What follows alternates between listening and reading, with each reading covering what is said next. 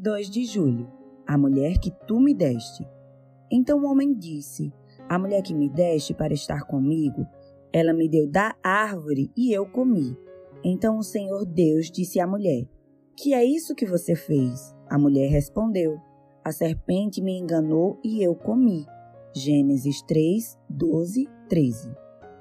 O tema desse devocional poderia ser A culpa foi dela ou A culpa foi dele.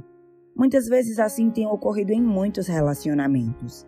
É sempre mais fácil colocar a culpa no outro do que ir atrás da raiz do problema e enfrentá-lo de frente.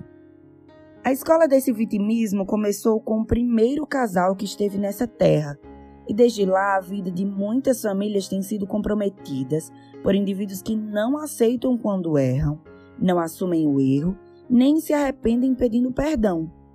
O comportamento contrário, de acordo com a palavra, leva cada um de nós a avaliarmos a nós mesmos, reconhecer nossos erros, pecados, nos arrependermos, pedirmos perdão e estarmos prontos a viver a vida com seus desafios novamente, repetindo este processo sempre.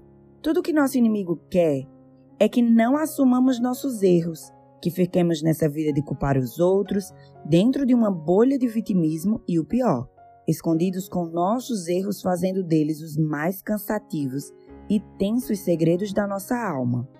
Faça um favor a si próprio. Hoje mesmo, você terá a oportunidade de ver áreas de sua vida que precisa reconhecer que estão fora do padrão celestial.